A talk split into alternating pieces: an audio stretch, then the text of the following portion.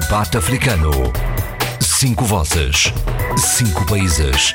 A análise dos principais assuntos da semana. Na IRDP África.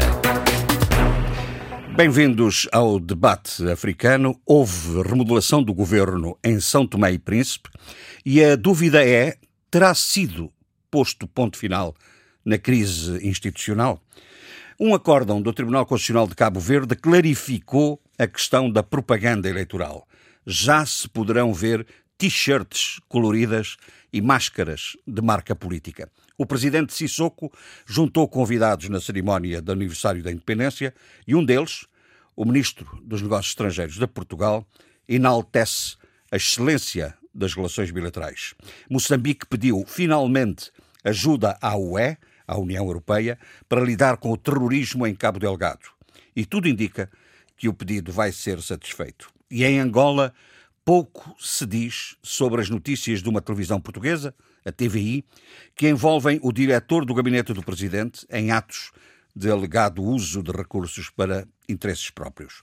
A Assembleia Geral das Nações Unidas, inevitavelmente atípica, houve os chefes de Estado e de Governo à distância Alguns já falaram e daí se extraem preocupações e vetores de ação política. Comecemos por este tema. Ouviram já alguns dos intervenientes de países de língua portuguesa o que é que eh, perceberam das preocupações e da mensagem política dessas intervenções. Não sei quem é que quer eh, começar.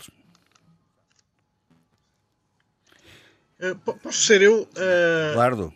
Eu tenho ainda. Sim, sim. Faz favor. Uh, o, o presidente da República da Guiné-Bissau, o Maro Sissoko, fez a sua intervenção. Aliás, foi das últimas uh, inter, de, intervenções do dia, de, nesta quinta, na quinta-feira, ontem. Ontem. Uhum. Ontem, exatamente.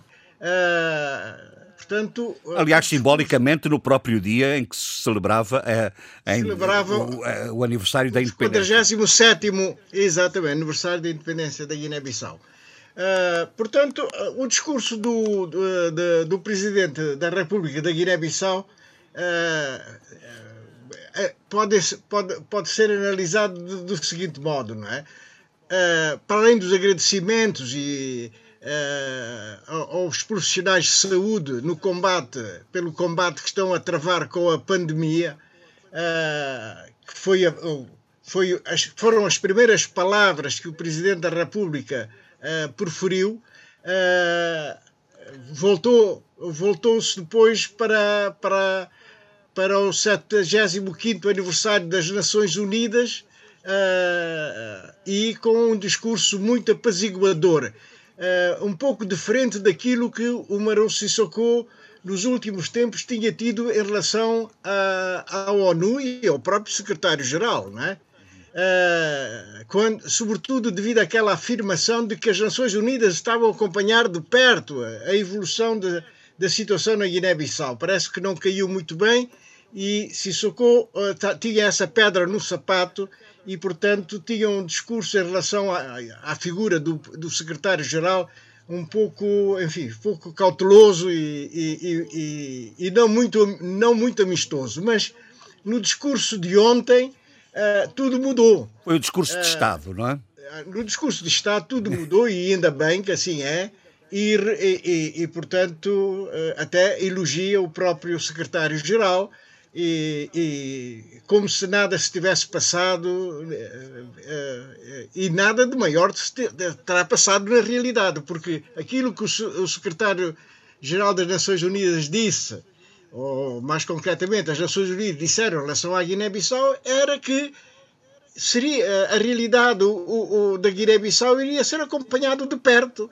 Uh, e esse acompanhamento até tem, tem interesse para o próprio país. Qualquer coisa que não corresse tão bem, havia, havia uma organização ah, mundial, uma organização uh, de, enfim, de, de, de abrangência universal, eh, que poderia ajudar, poderia ajudar e que poderia fazer o acompanhamento e, e, e estar presente em qualquer, de, em qualquer problema que o país pudesse atravessar. E, portanto, uh, o discurso do chefe de Estado da Guiné-Bissau foi extremamente apaziguador, de, de, elogios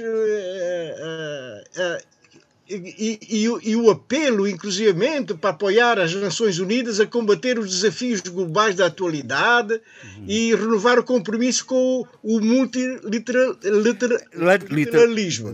É verdade que, oh, oh, Eduardo, é verdade Sim. que uh, essa, essa, a ideia de, de uma dimensão multilateral do, da, das, Nações, das Nações Unidas uh, contrariando uh, o mundo bipolar ou unipolar uh, que se desenhou no passado. Esse foi, uma, foi um, um, um traço comum das várias intervenções que foram sendo ouvidas. A ideia de que é preciso criar um espaço de concertação global, não é? Eh, e, e, curiosamente, e curiosamente, não sei se vocês estão de acordo, o que era muito habitual, o que era muito habitual nos, nas Assembleias Gerais, eh, não ouvi muitas referências à, à chamada reforma da, da, das instituições, porque talvez porque hoje as preocupações estejam centradas na pandemia e, nesta, na pandemia. e nestas matérias. Ah, ah, estão de acordo com isso ou não? Sem dúvida nenhuma. E, aliás, aliás a, a, a própria Assembleia Geral teve teve uh, um, um, um, modelo completamente diferente dos anos anteriores, não é? Foi a participação foi feita através de videoconferência, não é? Portanto, não presencial, não presencial.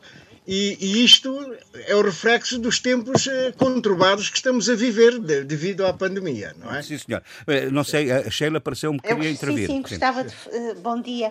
Uh, eu acho que o grande, a, grande, a grande palavra, a palavra de ouro, mesmo no discurso de Guterres, para além das várias uh, dimensões que ele foi analisando, muito interessantes, foi a, a palavra de multilateralismo, parcerias constantemente Filipe Niusi focou-se muito nessa ideia, nomeadamente quando diz, e passo a citar, que o nacionalismo e o isolacionismo são uma receita para o fracasso. E, portanto, ele apelou uh, ao longo do seu discurso, uh, na, na, neste, no, neste 75 aniversário uh, da ONU, é essa ideia de que é preciso uma intervenção multilateral e uma maior cooperação intergovernamental para que seja um catalisador de uma agenda global para o desenvolvimento. E acho que isso foi a grande uh, procura e, a grande, e o grande repertório uh, que esteve muito, muito presente no discurso quer de Filipe Nyusi, quer também de António Guterres. Uh, e só para acompanhar um uhum. pouco o pensamento sim, sim, sim, do Eduardo e do, do, Jorge. Não sei se querem dizer alguma coisa. Jorge, quero, quero, quero dizer, quero dizer o seguinte. Eu discordo completamente daquilo que o Jorge Gonçalves acabou de dizer, que não, que não teria havido nos discursos, de uma forma geral, eh, uma, uma abordagem reformista ao próprio sistema das Nações Unidas. O que eu mais ouvi, sobretudo das médias, eh, das, das potências médias, Índia, Índia Alemanha, Japão, eh, Brasil, eh, enfim, uma série de potências médias a reivindicarem exatamente a expansão do Conselho de Segurança. isto, não é, isto não é assim tão recorrente quanto isso, porque em momentos anteriores havia quase uma espécie de expressão muito condicionada por interesses específicos de momento em pressionar uh, a ampliação dos membros permanentes do Conselho de Segurança. Desta vez não, desta vez parece ter havido aqui um trabalho de concertação, porque em quase todos os discursos das médias potências insistiu-se muito nessa tecla. Isto quer dizer que existe, de facto, uma concertação no sentido de se reformar a composição do Conselho de Segurança. E isso é, profundo, isso é de uma profundidade eh, relevante. Agora, o que eu achei eh, ausente foi não existir, e eu tenho insistido, eh, desde que estou aqui no debate africano, nesta, nesta, nesta matéria, ou neste aspecto específico, que é a concertação, a inexistência de uma concertação africana no sentido de termos uh, muito rapidamente, de podemos aparecer exato, um, um representante, representante ou dois representantes. Eu até defendo, até defendo a existência de um dois norte, representantes um africanos no Conselho de Segurança, exato, e tentar perceber quem devem, quem devem ser estes representantes. Esta é que é, esta, esta é, que é a luta. Uh, Mas se calhar é aí que começa uh, o problema, não é, oh, Abílio? Se não, calhar é aí que começa está, o problema. O problema, está, o problema está exatamente aí. A nossa incapacidade, e não vale a pena estarmos aqui com histórias, é mesmo uma incapacidade que é nossa, em eh, consertarmos interesses no sentido de escolhermos os agentes africanos para defesa eh, dos interesses africanos eh, no, Conselho, no Conselho de, de Segurança de forma eh, permanente. E se não conseguirmos dar essa nota clara ao resto da comunidade internacional, e estamos obrigados a fazê-lo, se não conseguirmos, como eu, diria, como eu dizia, também entramos na negociação, que parece que vai ser acelerada desta vez, em modo, uma vez mais, condicionados. Mas, mas é vocês acham, acham que o problema acham que o problema essencial está na composição ou está na subsistência daquele do chamado direito de veto? Porque de, de, de, sempre. Hã? Não, mas não, não, não, não, não, Jorge Gonçalves, desculpa, deixa-me só interromper Adolfo Maria para dizer o seguinte: isto tem que haver Sim. um calendário. Não vão, as duas coisas não vão acontecer eh, no mesmo momento. E eu acho que a retirada de direito de veto só deve ser colocada, esta é a minha opinião pessoal. Com o alargamento. Poderia, enfim, explicar de, depois do alargamento. Depois do alargamento. Porque só assim se garante uma democraticidade muito mais ampla e representativa. Muito bem. Fazê-lo antes eh, não adianta grande coisa. Adolfo. Adolfo. Bom, é, é, quer dizer, eu penso que é, António Guterres teve um azar tremendo é, ir para presidente da, da ONU, da Assembleia Geral, eh, secretário-geral da ONU, eh, no momento em que, que, Trump tomou o poder. Né? De maneira que toda uma série de reformas que ele se propôs fazer e, e toda uma série de pressupostos doutrinários que ele defende, eh, desde o multilateralismo, a cooperação internacional, desde e mesmo aquela reforma que o Abílio falou agora, de que, que é realmente a agenda dos países médios, que é, e sobretudo da África e também da América do Sul, de reforço de, do Conselho de Segurança, tudo isso vai sendo adiado porque eh, nós vemos que eh, uma das potências, se Obama estivesse no poder, quer dizer, uma das potências, eh, a potência determinante eh, na ONU, uma das potências determinantes na ONU, e aquela que mais contribui financeiramente e, e que também pode dar um empurrão, digamos, político, essa potência, neste momento, é, tem uma política anti-ONU, anti-tudo, anti-OMS, anti quer dizer, portanto, ela quer destruir a ONU, quer dizer, ela quer destruir o multilateralismo e, e quer realmente reeditar a Guerra Fria.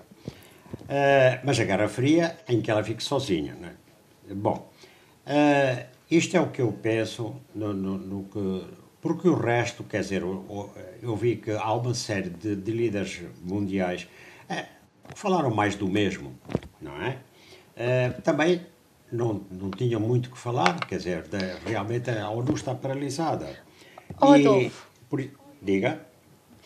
E, e, por exemplo, pois... João Lourenço, diga.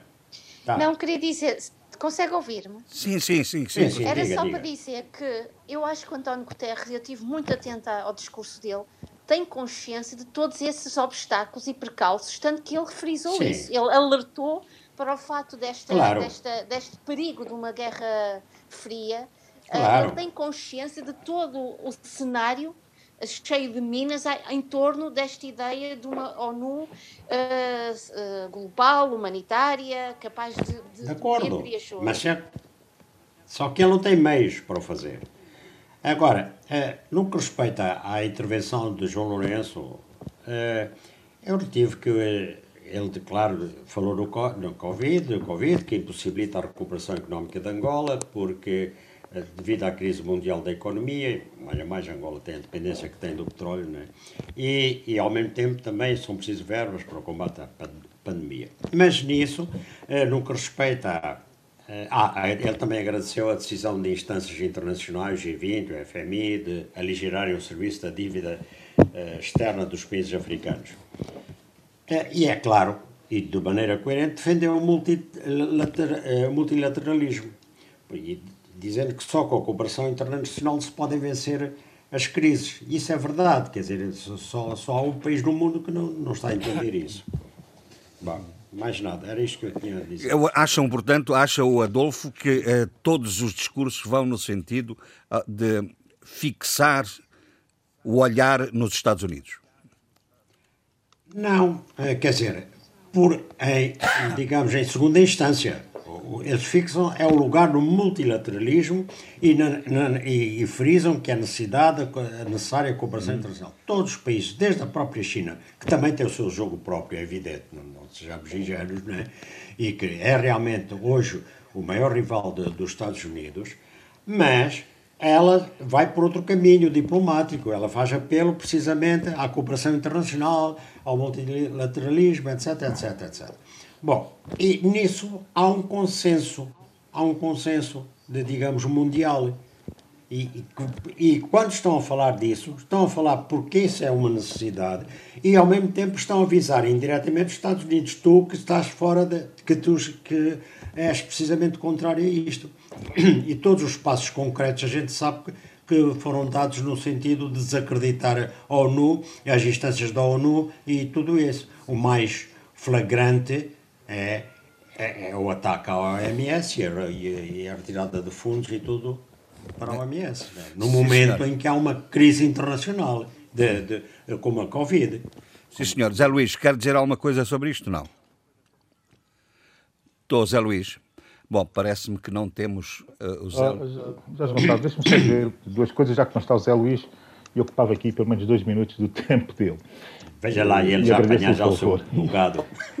E agradeço, e agradeço, e agradeço Deve ser a solidariedade insular. Não dê lá ajuda ao Zé Luís. Quer dizer, quase sempre. Não, mas uh, uh, aqui uh, as preocupações fundamentais, que também estão um pouco, digamos que estão um pouco por trás de um certo discurso de defesa do multilateralismo, que eu naturalmente entendo, e também de um certo afastar do, do desses dois mundos que ninguém quer, o unipolar e o bipolar, mas por trás começa-se a soar que, digamos que, sinos de um outro mundo que eu não gostaria de ver também repetido, que era uma espécie de uma segunda camada do, do, digamos que, do mundo bipolar, ou seja, da, da, da, do mundo claro. da Guerra Fria, mas também do mundo da pós-Guerra Fria, Fria, do mundo unipolar que é a tal situação das uh, esferas uh, de influência, ou seja, as médias potências a terem ou a determinarem e a permitirem que se determine uma série de espaços onde elas uh, influíam em quase tudo, desde o económico ao cultural e, e, se quisermos, até na possibilidade ou viabilidade do avanço civilizacional. Eh, eu, honestamente, julgo que não, é, eh, não pode ser esse o caminho que o mundo tomará, ou deverá tomar eh, no futuro. Porquê? Porque para países pequenos, como, como, como São Tomé e Príncipe, mas sobretudo para continentes, para um continente como a África, que necessita de facto dar o salto, isto condicionaria tremendamente a África. Aliás, coisa que já está a acontecer, e tem que merecer uma espécie de rebeldia do continente para voltar a ser uh, agente, para agenciar os seus próprios interesses e não estar dependentes nem da China, nem da Europa, nem dos Estados Unidos. Antes disso, Abílio, antes disso, no seu próprio agenciamento. Tem, de se, tem de se refazer ele próprio. Antes disso, onde é ah, isso é evidente. o continente isso, africano vai tomar o, força. O processo, o processo, Adolfo Maria, é um processo acelerativo, é um processo uh, de acelerações. Claro, das duas e, e estamos obrigados a fazer todas as, é? Estamos obrigados a fazer as acelerações uh, todas no mesmo momento, quer dizer, não temos tempo yeah. para estar claro. a fazer grandes reflexões, reflexões existenciais, se quisermos, porque Sim. o mundo não está para isso, nem sequer está para esperar. Já percebemos a vossa posição. E como já percebemos isso. Já percebemos a vossa posição. Uh, uh, há bocado tínhamos o Zé Luís uh, num sistema que estava connosco. Não sei se o Zé Luís, agora está ao telefone, não sei se ouviu parte desta, não, desta discussão. Sim, mas é não estavam a ouvir. Não, não chegava cá o som. Quer, quer dizer, quer refletir alguma coisa sobre isto? Não, eu na nas intervenções que houve na Assembleia Geral Virtual da ONU, o que me chamou a atenção, eh, o discurso do presidente Trump, né? em campanha, claramente, uh, e o discurso do Bolsonaro, para além do discurso do secretário-geral António uh, Guterres. Né? No Bolsonaro, uh, pelo que eu, que eu li, que eu li, que eu li e, e as alusões e as referências a esse discurso, é que ele tem um lapso aí extremamente grande. Quer dizer que uh, aquele que foi o ministro da Administração Interna e da Justiça, né? Hum. Era ainda ministro, né? Não sei como é que isso pode ter acontecido. Pelo menos nos jornais brasileiros que eu li, né? E, portanto, um discurso altamente ideológico contra o socialismo no sentido dele, socialismo no sentido de Bolsonaro, é qualquer progressivismo, é socialismo, não é verdade? O, o, até o Abílio seria um socialista. Essa foi provocada. Essa é, é uma provocação. É, Essa é, uma provocação. Até, o, não, até, até um liberal, até um liberal é, é, socialista. socialista na, na, visão dele, como também do, do Trump, na verdade. Com muita honra. Também, Exato. Também fala do, do, do, do socialismo, que é o, o conceito, o conceito uh, liberal americano do progressivismo, ele acha que é socialismo, não é verdade? Uhum. Isso é que me chamou muito a atenção, quer dizer, esse discurso marcadamente ideológico que os comunistas chamariam de discurso anticomunista, não é? Muito bem. É de tudo. Bom, é, é, de facto, esta, esta Assembleia Geral teve esses traços multilateralismo, uh, uh, o problema da. O, o Abílio fez bem em assinalar, porque eu não tinha ouvido essas, essas intervenções que uh, apontavam para a necessidade da reforma institucional, que, aliás, nas anteriores foram sempre o fator dominante na, na, nos grandes discursos é? na Assembleia Geral, e esta ideia da confrontação ideológica que agora o, o, o, Zé Luís apontou, a confrontação ideológica e política entre, uh, nomeadamente, Trump e Bolsonaro. Uh, com, com uh, os outros espaços geopolíticos. Bom, meus senhores, 47 anos de independência, Eduardo. 47 anos de independência, juntou em Bissau quatro chefes de Estado da CDAO, Uh, alguns ministros, um primeiro-ministro, alguns ministros dos negócios estrangeiros. Uh, como é que o Eduardo apreciou? Bom, não sei se não valerá a pena retomarmos a ideia de fazer um, uma recensão histórica a, a, a, este, a estes 47 anos, porque, enfim, nós temos feito isso a miúde. Uh, mas como é que apreciou? notou no discurso externo uma certa alteração eh, na Assembleia Geral por parte do presidente Sissoko.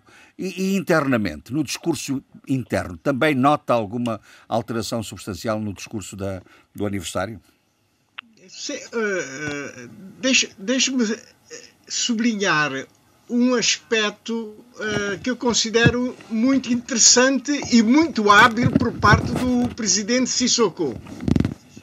O facto de, de, de e insistir e falar da, da, da diáspora guineense.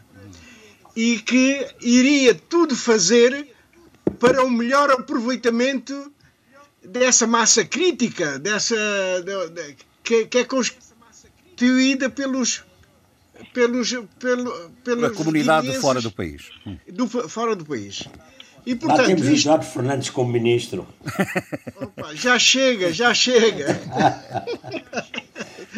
o Adolfo é, é provocadora. É, é. Então não. É, não, mas, uh, portanto, é, esse sinal que o Presidente da República dá relativamente à, à diáspora, uh, ela é, será bem-vinda desde que haja ações concretas não basta fazer um discurso, de palavras está o mundo cheio e é preciso que, que se concretize.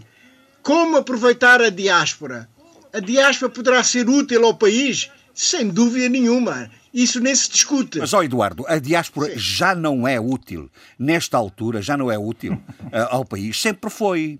Não é? Não, exatamente. Ou seja, a diáspora é útil, há... mas não pode ser apenas nas remessas de imigrantes, homem. Isso tem que ir muito mais para além. É? Tem é que se lhe dar importância política, não é? Exatamente.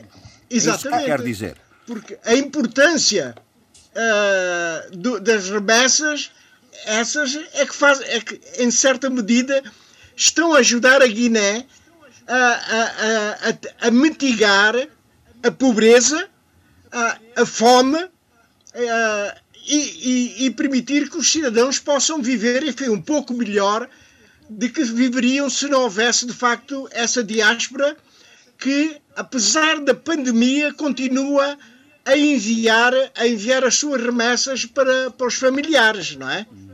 Aliás, um dos casos uh, muito marcantes é aquilo que se passa com Cabo Verde. Parece-me que durante, durante esta pandemia houve até um reforço de, das remessas. Portanto, a preocupação da, da, eh, da, das diásporas relativamente ao seu país e aos familiares é, é, extra, é extremamente importante e, e, está a dar resultado.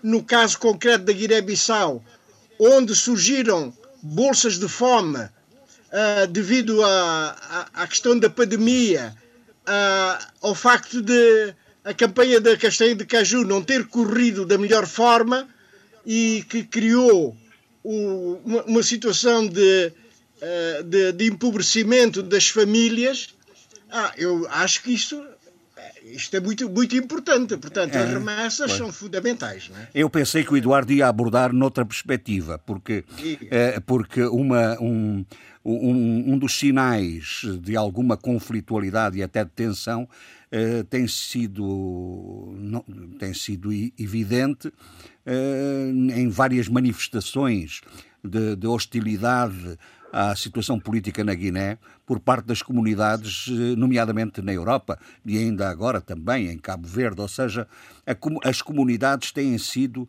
aquelas que se têm expressado de uma forma mais hostil à evolução política uh, na Guiné-Bissau. E, portanto, pensei que a sageza política que tinha que tinha detectado no Presidente da República fosse exatamente em ter percebido que é ali que tem que intervir, não é? Para inverter essa lógica. Não, não, exatamente. Eu, eu agradeço a, a, o contributo do moderador, né? Que, que ele facto pôs a mão na, pôs a mão na, na ferida, né? na questão.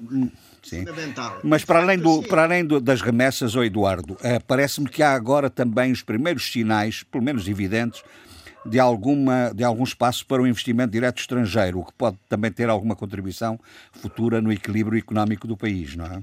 Não, sem, sem dúvida nenhuma. Uh a questão do, do, do, investimento direto estrangeiro e aquela que, que, que está que, que, foi anunciado uh, pela, pela Turquia e pela Líbia, eu acho isto extremamente importante. Embora em setores uh, uh, que me parece, pareçam que num deles, num dos setores, não me parece que seja, digamos, prioritário se a questão da, da castanha de caju é óbvia e é necessário a transformação local uh, dessa matéria-prima, da, da, da, castanha, hum. já no caso da, da, da, água mineral, pronto, podíamos, podia, podia-se viver sem, sem, esse, sem esse projeto que não vinha nenhum mal ao mundo, mas, de qualquer maneira, se é apenas para o abastecimento local, terá um impacto relativo, mas se for para exportação, para exportação uhum.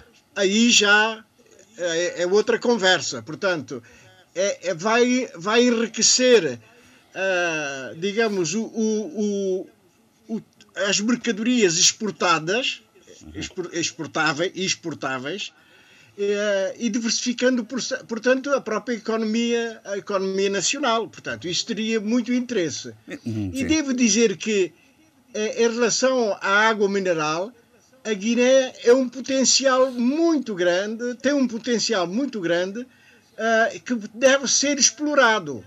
Deve ser explorado. Uh, sobretudo nós estamos rodeados pelo Sahel, uh, onde a água é um bem fundamental. E, portanto, o engarrafamento e a comercialização no exterior da água da Guiné-Bissau pode ser um, um bom negócio. Pode, pode, ser um bom negócio. Eu sei que o Eduardo tem algumas preocupações relativamente. Uh, algumas preocupações, não, interrogações, chamemos-lhe assim, sobre o que é que aconteceu. E foi um grande defensor desse projeto, do projeto Terra Arranca. Uh, esse projeto morreu, eh, ainda está, tem condições de ser reabilitado. O que é que acontece? Não, o que é que acontece é, é o seguinte: é, a origem do Plano Estratégico Operacional Terra Arranca é, é do Domingos Simões Pereira, ex-primeiro-ministro. E, portanto, todos nós conhecemos as relações entre Domingos Simões Pereira e José Mário Vaz. Ah, sobretudo da posição do ex-presidente da República, que um dos primeiros atos que teve como presidente da República foi debater o, o primeiro-ministro que era Domingos Simões Pereira. Portanto, ah, tudo que fosse proveniente ah, da parte do Domingos Simões Pereira era, era, era algo.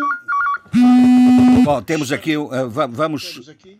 Uh, houve aqui uma, uma, pequena, um pequeno, uma pequena interrupção. Nós uh, já voltamos a falar com, com o Eduardo. Não sei se já está disponível, Eduardo. Eu estou, estou. Ah, é que houve uh, aqui um tocou um telefone, não sei onde. Eu também não sei. Não fa... Então, faz favor de continuar. Estávamos Portanto, a falar sobre o Terra Arranca.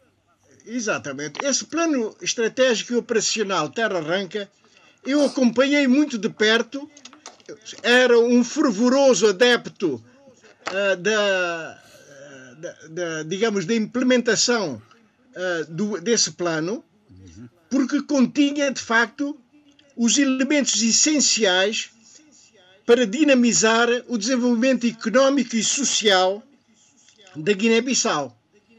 Eu, eu estive em maio de 2015 em Bissau e discuti com um dos, consultores deste plano estratégico e operacional Terra Arranca, Alexandre Carvalho, com quem uh, tive a oportunidade de fazer sugestões, nomeadamente no que diz respeito à orgânica. Isto é, em que posição da organização governamental é que devia estar, digamos, o, o órgão de coordenador do plano estratégico e operacional Terra Arranca. Ah, falei também com outros dirigentes e tudo levava a crer que ah, essa localização na orgânica do governo da Guiné-Bissau devia ser perto do, do, junto do Ministério das Finanças ou num, num, num, num comissariado dependente do primeiro-ministro. Aliás, para lhe dar alguma transversalidade, não é? Porque um, um, plano desta natureza, que é um plano global, eh, atinge várias áreas e, portanto, faz sentido que esteja colocado ao mais alto nível, com a autoridade alto. sobre os vários setores, não é? Exatamente. Hum.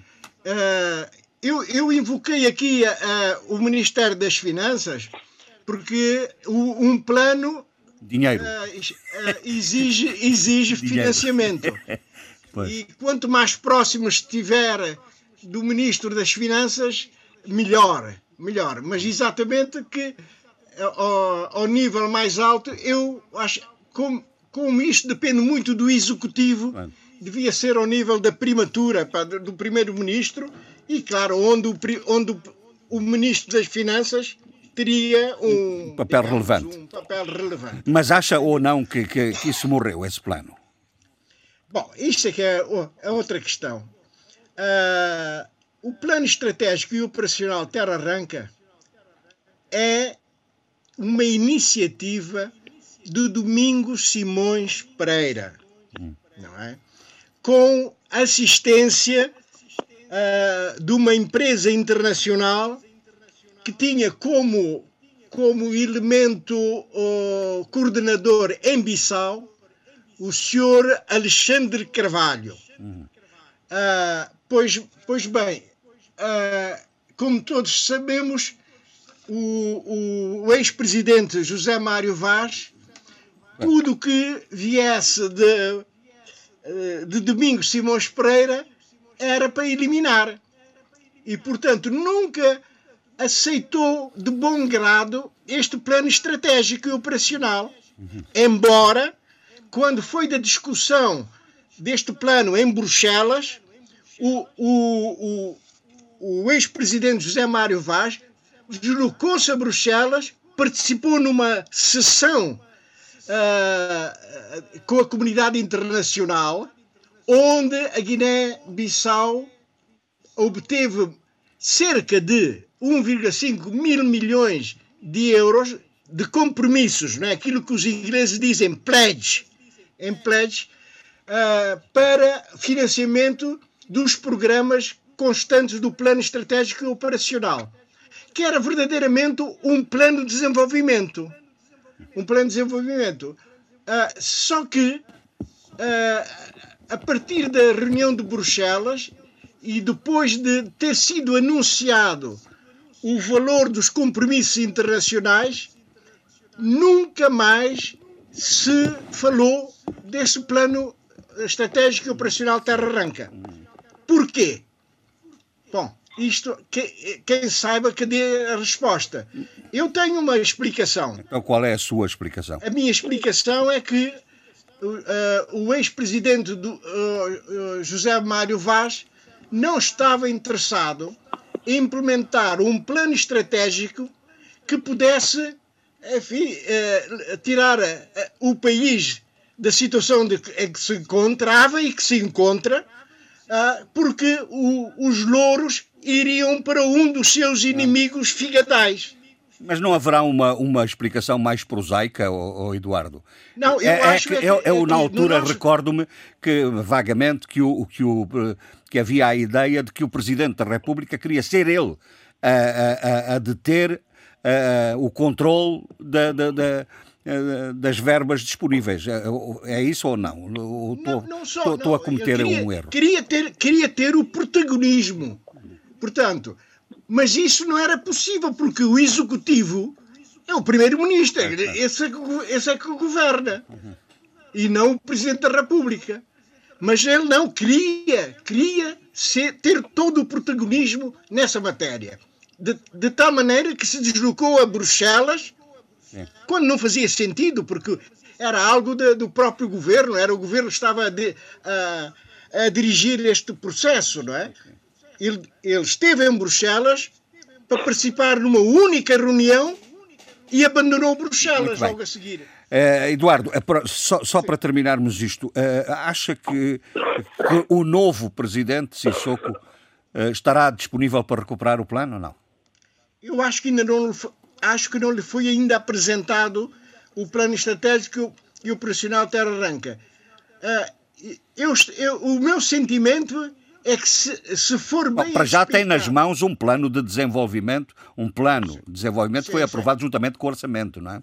Exatamente, isso é o plano. Isso ele tem nas mãos. É? Exatamente. Sim. Mas, como sabe, o plano do orçamento é sempre anual, não é? É anual. Uhum. E nós temos aqui este plano estratégico. Uh, abarcava um período de mais de 10 anos, até. Mais de 10 anos. Muito Portanto, bem eu julgo que devia ser apresentado ao presidente do Sissoko uh, que tenha e que possa ser implementado, porque ainda hoje é um plano que viável, viável e que pode trazer de facto ganhos importantes para o país. E subsiste a vontade internacional em financiar. Muito Exatamente. bem, muito bem, eh, Eduardo. Eh, vamos aproveitar. Eu não quero que o, que o Zé Luís esteja muito a tossir ao longe. É, é, vamos ocupá-lo com a voz para ver se ele, se ele não tosse. Não é? é Zé Luís, acordam. É, uma tosse normal. É? é de, de, fumador. de fumador. Não é, não é, não é tosse seca de, daquilo que você sabe, não é? Não, não, não. Longe disso. Até porque eu sei que o meu caro amigo se recatou bastante em sua casa. Olha, um acórdão do Tribunal Constitucional, nós falámos nisto aqui eh, nas edições anteriores, uh, do Tribunal Constitucional de Cabo Verde, uh, parece que introduziu alguma clarificação relativamente à, à questão da, da, propaganda eleitoral, nomeadamente se era possível ou não era possível utilizar eh, os, as t-shirts e as máscaras com símbolos partidários e, e de candidatura. Bom, a CNE dizia que não, o Tribunal Constitucional agora diz que sim. Isto vai dar mais graça à campanha eleitoral para as autárquicas ou não? Sem dúvida. eu, eu defendi, como sabe, uma posição contrária uh, ao recorrente do PICV e favorável, favorável à CNE a CNE, exatamente. Porque... Bom, estamos com problemas, Zé Luís. É que está o, eco a, a formar-se. Sim, mas não percebo, porque agora. Agora está bom, agora está bom. De... Ah, agora está bom. Ok. Porquê? Porque, uh, dadas as características de subdesenvolvimento do país, com largas faixas da população a viver na miséria, ou na pobreza extrema e na pobreza, essas camisolas eh, satisfazem uma necessidade vital de roupa, né? Portanto, ultrapassam de longe o limite temporal das campanhas eleitorais. Claro. Ou, ou, ou, não são simples adornos. Uhum. Uh, portanto, e, e, e aí a CNE tinha razão. Uh, nesse sentido, acho que sim. Uhum. Acho que sim, defendi essa posição e, e que até as pessoas participam nas campanhas também para ter uh, esses, uh, essas, essas esse material. mercadorias, esse material, exatamente para satisfazer necessidades que sentem. Uhum. Uh, portanto, não é como os, os, candidatos que só usam esses adornos na, para esses efeitos de campanha estritamente, depois não usam mais, mas a população em geral, ou grande parte da população, usa para também ter, aproveita-se da campanha para obter alguma vantagem. É, é uma vantagem. E acho que até estão no seu direito. Né? Uhum. O deputado é eleito, o dirigente, se ganhar, eh, ganha vantagens, eh, os participantes, os membros das campanhas eleitorais ganham vantagens, também a população pode eh, ter vantagens. Pode ter vantagens. Nesse sentido, acho legítimo esse direito. Uhum. Mas pronto, o. o se calhar, o, o Zé Luís, Zé Luís, desculpe, se calhar o problema é estará na própria lei, não é? Não, na lei não, porque fala de, de ah, Não há necessidade de alterar a lei, não? Não, acho que não, porque, porque quer dizer, de, de, do ponto de vista do ponto de vista estritamente legal, será um adorno, não é? Não, não, isso em relação à lei atual não tenho dúvidas sobre isso. Mas quer dizer, de, a questão que se coloca é uma campanha eleitoral em que uh, está impedido esse tipo de. em, em que se impede. Esse... A não ser que você interprete que os partidos em Cabo Verde, e isso é verdade também, estão em permanente campanha eleitoral. Portanto, quando os membros das pessoas, das populações, usam mas não é só em Cabo Verde.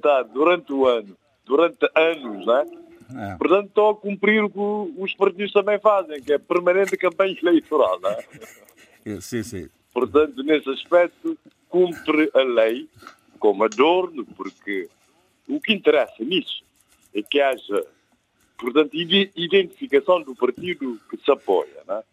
que seja sim. distintivo do partido. Isso é que foi fundamental para o acordo do, do, do, Tribunal, do Tribunal Constitucional. Sim, Portanto, sim senhor. Que...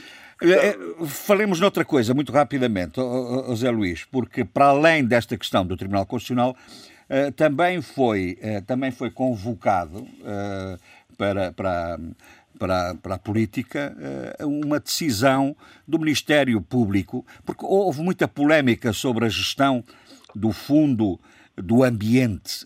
Houve ministros acusados, etc. E, o, e o, a verdade é que o, o Ministério Público enfim, decidiu arquivar esse processo. Exatamente. Ouça, mas, mas, ouça, mas o que me impressionou foi que eu li em qualquer sítio de que uh, o, o, por insuficiência de provas, diga-se, por insuficiência de provas. Sim, você sabe, você claro. Não, mas o que, o, que me, o que me impressionou não foi isso, foi o facto de ter lido que o Ministério Público garantia que tinha havido uh, uh, que tinha que tinha havido hum, hum, práticas irregulares.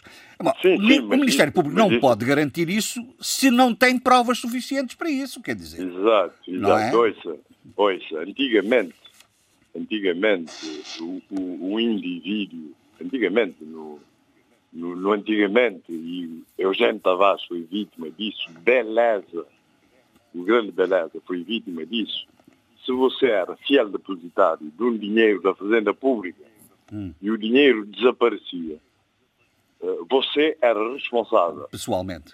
Eh, pessoalmente, Exatamente. do ponto de vista criminal, além da responsabilidade financeira. E disciplinar Mas as, E disciplinar. Mas em Estado de Direito democrático as, as coisas são muito diferentes. Portanto, há responsabilidade financeira, na verdade, eh, de quem de quem detém os dinheiros, quem é responsável pelos dinheiros, pode haver responsabilidade civil, mas responsabilidade criminal é muito mais exigente, não é verdade? Sim. Portanto, na responsabilidade criminal tem que se provar sem margem para dúvidas, na verdade, de que houve o facto e que houve a ilicitude a, a ilicitude e, e, e depois o, o, aspecto subjetivo. O, sim, o dolo. Na verdade, a culpa, nas várias formas. Portanto, o Ministério Público, quando acusa, tem que ter provas suficientes sim, para que claro, o juiz não tenha dúvidas. Nenhuma, uh, sim. Porque o, o, Mas isso estamos de acordo, José Luís. O, princípio é da presunção da, da, da, da inocência. Mas para o Ministério Público a presunção da culpa, não é? E tem que ter provas para isso. Pois. Portanto, isso não acontece, porque mesmo, mesmo em sede de Tribunal de Contas, uh, portanto, Tribunal de Contas tem, tinha indícios, por isso remeteu isso para os tribunais, hum.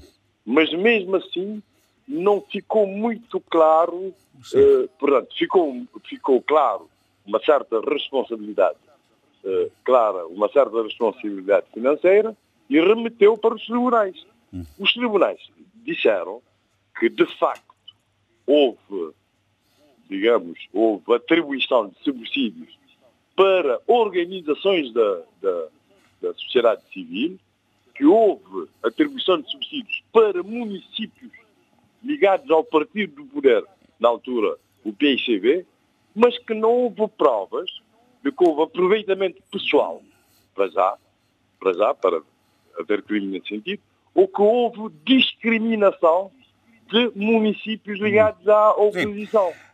Sim. Portanto, não havia, não havia provas. Muito bem.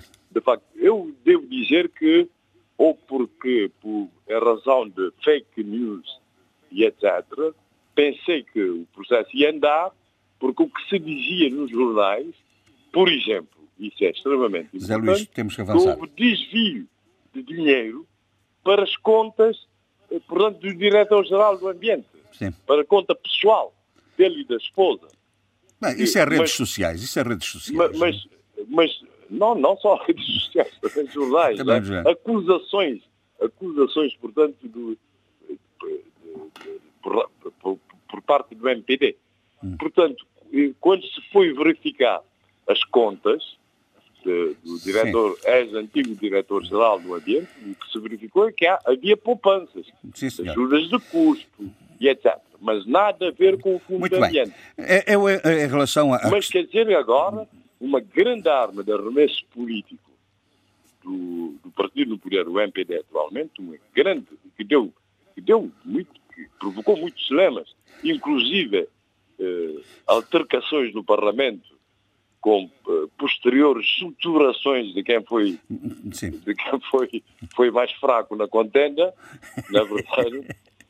Sim. Portanto, eh, este, essa arma foi desarmada. Não é? Muito bem. Eu, eu eh, enfim, eh, não, não creio que estamos clarificados da sua posição. Eu, eu percebo o, o, arquivamento e os fundamentos invocados pelo arquivamento, só não percebi muito bem foi o, o facto de se ter eh, dado como como tendo, havendo uma posição de que o Ministério Público estava absolutamente, uh, absolutamente certo de que tinha havido irregularidades. Bom, para, para mas, fazer... Pronto, irregularidades não são crime, não é? Sim, mas não, irregularidades, uma gestão irregular. Mas, enfim, mas, ah, não, não, isso, isso, isso, isso Bom, eu, eu creio que subsiste poucas dúvidas, até de que houve irregularidades. Por decisão, por decisão do Tribunal de Contas, que é a sede própria, que houve claro. irregularidade. Muito bem. Não há dúvida. Sim, senhor. Oh, Zé Luís. Para... Até porque pelo, pelo, objetivo do fundo. O fundo tem a ver com o ambiente. Sim, sim, sim. Portanto, há subsídios. A utilização indevida para, para, que, para... Não,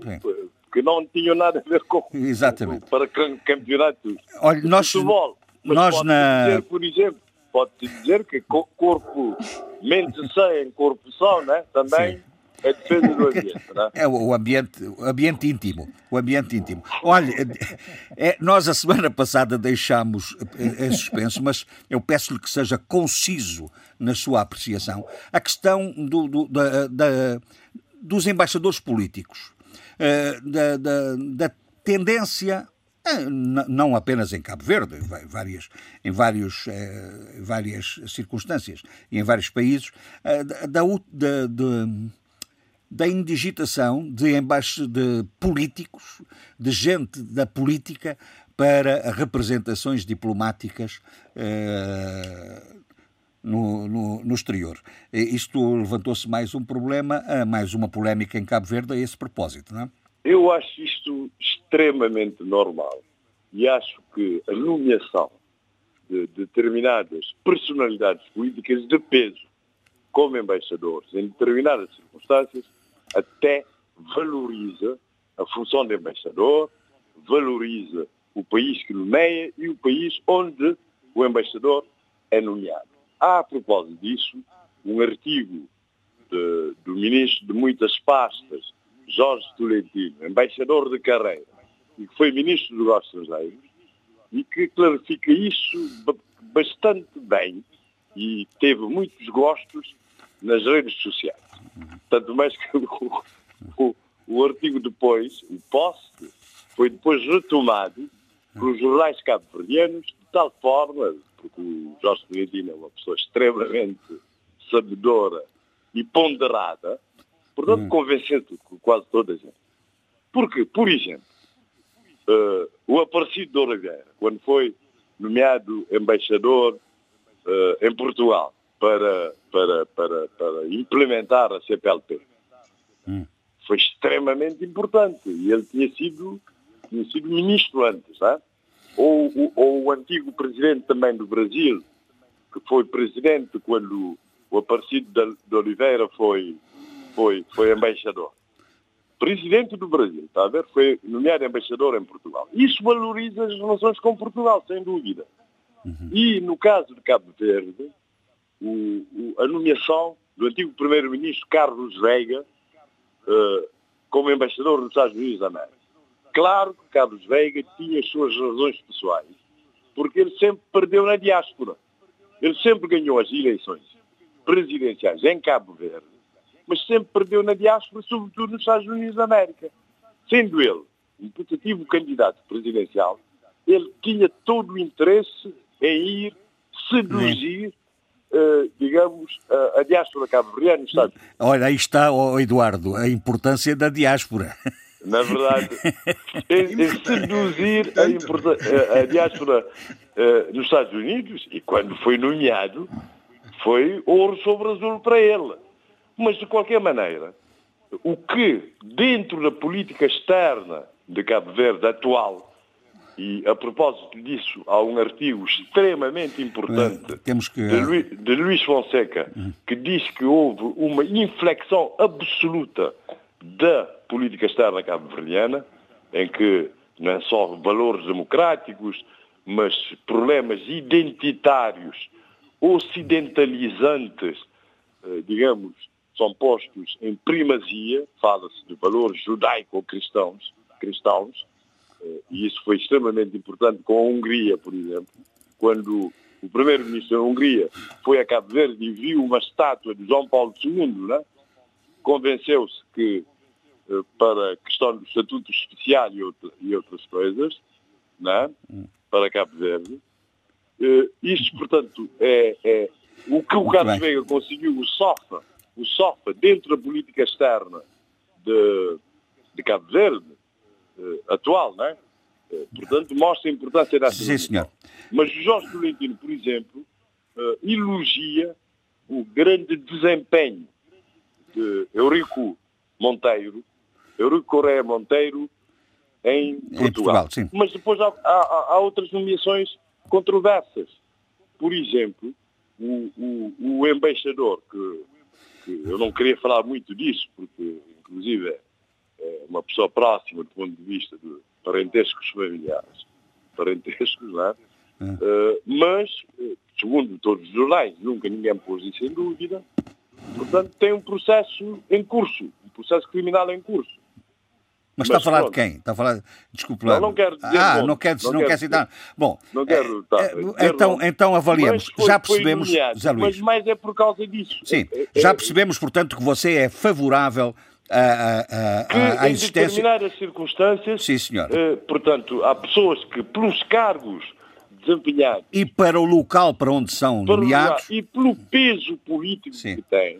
Por exemplo, o peso político do, do Carlos Veiga, sim, sim. Eurico Correia Monteiro, dentro do, do MPD, de tal forma que o, o Eurico conseguiu resolver uma série de problemas em Portugal que talvez não tenham sido resolvidos antes pelo, pelo menos, menor peso político da anterior Sim, embaixadora. Muito bem, vamos... vamos Mas isso sem prejuízo de se levarem de vida conta a experiência eu não sei como dos é... embaixadores ah, carreira. Pois não? eu não sei como é que eles vão reagir. Né? Não, ou, ou como reagiram é que... muito bem, vão reagir muito bem porque não. reagiram muito bem ao, ao artigo do Jorge Tolentino. É? Muito bem. Uh, uh, bom, uh, eu já vou ao, ao Adolfo, mas permitam-me que vá primeiro, se, se estiverem de acordo, à, à, à Sheila, porque estamos aqui a falar em política externa, embaixadores, representações,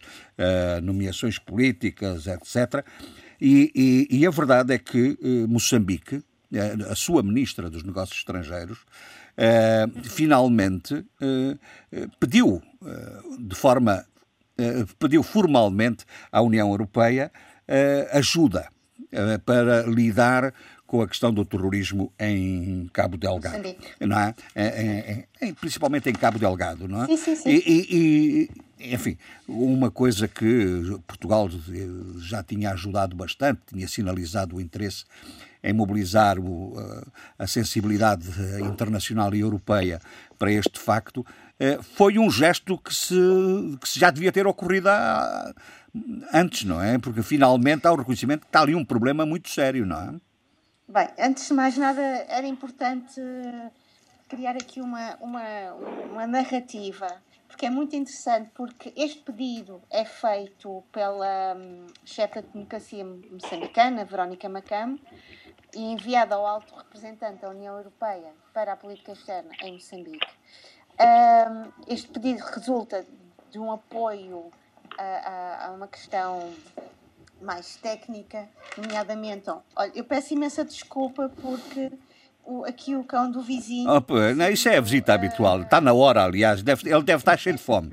Não, Estamos a gravar ao meio-dia e meia, deve estar cheio de fome. É sempre a esta hora calada porque tive que pôr isto no silêncio porque ele não tem mal. ladrar. Pronto. Pronto. Então há aqui um apoio no sentido de um apoio de, na, na, logística e no treino especializado das forças para o maior e mais efetivo combate uh, aos chamados uh, grupos terroristas em Cabo Delgado. E curiosamente, Filipe Niusi, no seu discurso, no, uh, dez dias depois, na, na Assembleia Geral das Nações Unidas vem novamente apelar no âmbito da, da ideia do, da necessidade do multilateralismo, esta, fra, esta palavra é terrível. É, um... é. Bom, parece que perdemos, parece que perdemos a, a Sheila, não é? Uh, a Sheila uh, caiu, agora parece que literalmente, é, é, que já vamos retomar a conversa com ela sobre esta questão relevantíssima do pedido de ajuda à União Europeia para as questões de Cabo Delgado e por isso eu pediria ao Adolfo para conversarmos um pouco, porque Adolfo, os sistemas de justiça eh, em Angola estão muito, muito atuantes. Eh, para além do caso que está, tem, tem sido acompanhado do Carlos São Vicente e da, da questão dos 900 milhões de euros no Banco Suíço através de transferências de verbas para, para, para a Suíça. Agora também houve algumas acusações ao próprio diretor de gabinete do, do, do, do, Presidente da República. Como é que tem acompanhado este, esta, esta atividade intensa da Justiça em Angola? Vamos ver, São Vicente está em prisão preventiva na cadeia de Viana desde o dia 23, né? e foi depois de ter sido ouvido durante mais de nove horas. E, por outro lado, a esposa de São Vicente, Irana, também teve as contas congeladas em Angola. E, e, e a PGR enviou cartas rogatórias a, a, a, às congêneres em Portugal e em Luxemburgo. Uh, portanto, diz, uh, diz um, um, representante da Procuradoria-Geral da República disse que uh, está a procurar concluir o processo o mais rapidamente possível, ouvindo outros intervenientes provenientes e outras pessoas, e que a Procuradoria-Geral da República assegura que tudo está a fazer para recuperar os 900 milhões. Mas só depois de resolvidos os processos em Angola é que os valores poderão ser soltos ou não. Bom, entretanto, está a causar mal-estar a reportagem da TVI sobre a enorme fortuna pessoal de Edtrudes Costa e o facto de que o governo angolano estaria a favorecer o chefe de gabinete é de Tours Costa e como? Através de contratos públicos com a empresa EMFC é, para a prestação de diversos serviços, empresa de que ele seria proprietário. É, a peça jornalística que foi, daqui, foi nesta semana, na noite de segunda-feira passada, é, questionou o facto de um empresário conseguir contratos milionários junto do governo que ele mesmo integra. E e a situação seria irregular no momento em que o Ministro do Estado se beneficiaria da circunstância de ser Ministro através da celebração de contratos privados. Ora, é, Eduardo Costa já fez parte da, é, é, da elite angolana, não é? E já há, há, muitos anos que ele faz estar na esfera do poder e ele também integrou a equipa do ex-presidente Eduardo dos Santos. Bom, isto tudo, é, além disto tudo, há também deste mal-estar. Há também opiniões de que a reportagem não apresenta provas credíveis e que as uhum. informações divulgadas teriam sido passadas ao autor da reportagem por elementos ligados a Isabel dos Santos ou por ela própria. Bom, mas, mas oh, oh, oh, Adolfo, desculpe interrompê-lo, mas isto, isto diga, é diga. novo. É, esta, esta, esta, estas questões já não andavam a circular, nomeadamente uh, em alguns jornais online uh, de Angola. A Sim. questão, do, de, uh, nomeadamente, da aquisição de, de, de, de, casas, de, de imóveis em Portugal, etc., por parte desse membro do governo. Eu acho que já, já havia indicações nesse sentido, não é? Exatamente. O problema agora é só. É o momento e é o problema. É, fazer a, a, recolha de elementos para avisar uma determinada pessoa, etc. Mas isso não é Portanto, guerra, é um não é a guerra, não é guerra que está mesmo instalada. Quer dizer, eh, não foi, é não é, não é, eh, eh, não é a caixa de Pandora que se abriu e que agora é vale tudo em todo o lado, acusações cruzadas, míssil para lá, míssil para cá, quer dizer, não é um Exatamente. bocado isto que se criou este caldo de cultura? Não é um bocado, é muito, é quase tudo isso. Olha, É, e, e depois aqui há uma, uma coisa curiosa. Para lá da verdade ou não dos factos, não é? Este episódio levanta uma questão que é de veras curiosa. A lei angolana não prevê incompatibilidade entre negócios privados e exercício de altos cargos governativos. Enquanto é, não é tão escandaloso assim lá em Angola, é, porque aliás todos eles estiveram, estiveram mergulhados já há 45 anos que estão mergulhados neste sistema, não é? Mas há uma lei da probidade. Há uma lei da probidade, não é? Sim, mas por exemplo, aquela do, do, de apresentação de rendimentos, não sei, quer dizer, é, se essa lei da probidade é, é, digamos, cria incompatibilidade. Incompatibilidade entre exercício do cargo e uh, aproveitamentos do cargo, porque ao fim e ao cabo, toda, enquanto aqui, por exemplo, e noutros países, qualquer que, que, que um cargo governativo tem de não ter empresas que, que prestem serviços ao Estado ou não deixar de ser associado a elas, não é? É, em Angola isso nunca se pôs. Isso nunca se pôs. É o contrário. Eu estou no governo, vou fazer uma empresa para enriquecer mais. Bom, isto. É, mas é como, como o Jorge Gonçalves diz: isto é uma guerra sem quartel entre os dois clãs e mais, e mais que isso. É, é, é, uma guerra entre, digamos, duas ou três tendências do MPLA. E agora até veio é. mais uma, veio mais artilharia aí, como sabe, não é? Veio aí mais uma uns obuses para cima do problema, nomeadamente a, a, a, acusação do antigo braço direito da Isabel dos Santos ao Manel Vicente a propósito de, ah, sim, sim, sim. a propósito de, de, de da, da alegado de, de, da gestão da apropriação de, de, de, verbas da Sonangol, não é? Exato, não, eu vi ontem isso ao fim da notícia, eu disse, bom, isto é mais uma, mas não há dúvida nenhuma, que, quer dizer, essa é a prova provada de que realmente a guerra entre clãs tem, os seus, tem as suas testas de ferro e tem os seus homens, os seus generais no terreno. É.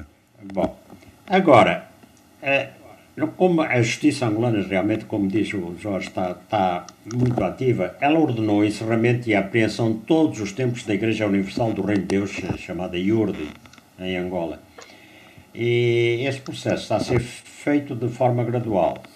Ela já tinha, eh, ela já tinha em agosto passado apreendido os templos da IURD em Luanda, na Alvalade, Maculusso, Morro Bento, Patriota, Benfica, Cazenga e também em Viana.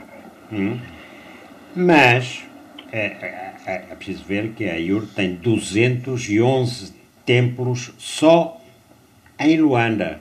211. Bom, tá, foram apreendidos. Agora, na semana, no fim de semana passado, a IUR, é, a IURD foi surpreendida, diz ela, com a chegada da polícia aos tempos de Quilamba, Estalagem, quilómetro 30 e Samba. Por outro lado, uh, bah, e a IURD diz que a polícia agiu de forma truculenta e excessiva, cerceando os membros e fiéis que estavam exercendo o seu direito de liberdade de culto. A, a, a fonte policial diz que os tempos estão sendo apreendidos e vão ser, vão ser encerrados eh, que, que, portanto, não haja dúvidas a esse respeito. Agora, o, aqui eu, eu penso que, quer dizer, na minha opinião, é que o governo aproveitou a cisão e os conflitos no seio da IURD para encerrar os templos e tomar posse dos bens dessa organização financeira que, com o nome de igreja, né? Uh, entretanto, ao mesmo tempo, uh, o governo decretou a abertura dos templos, que estavam encerrados por causa da, do Covid, né?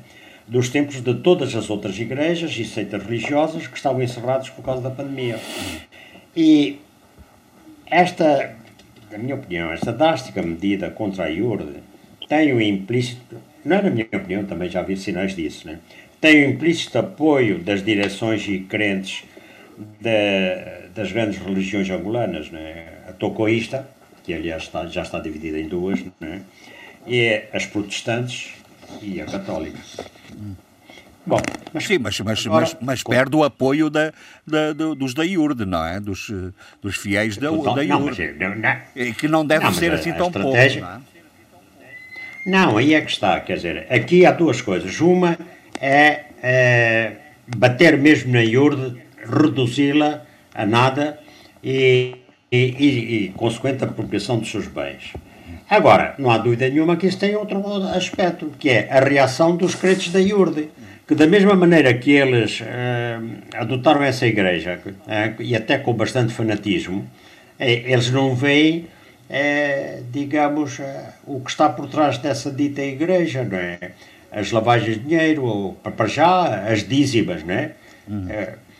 que o desgraçado do crente tem de pagar e outras coisas assim. De maneira com os bons xinguilamentos é, com muita multidão e um bom xinguilamento a, a fazer curas, é, as pessoas, quer dizer, vão, vão embarcando nisso, mas não há dúvida nenhuma, esse fanatismo religioso é o mesmo que também que não levará a aceitar a interdição da sua religião, errada ou não. Muito bem.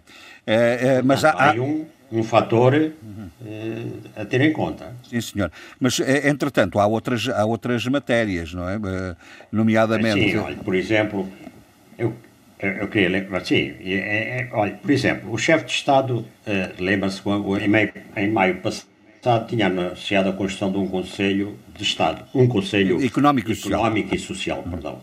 É exato isso que eu queria dizer.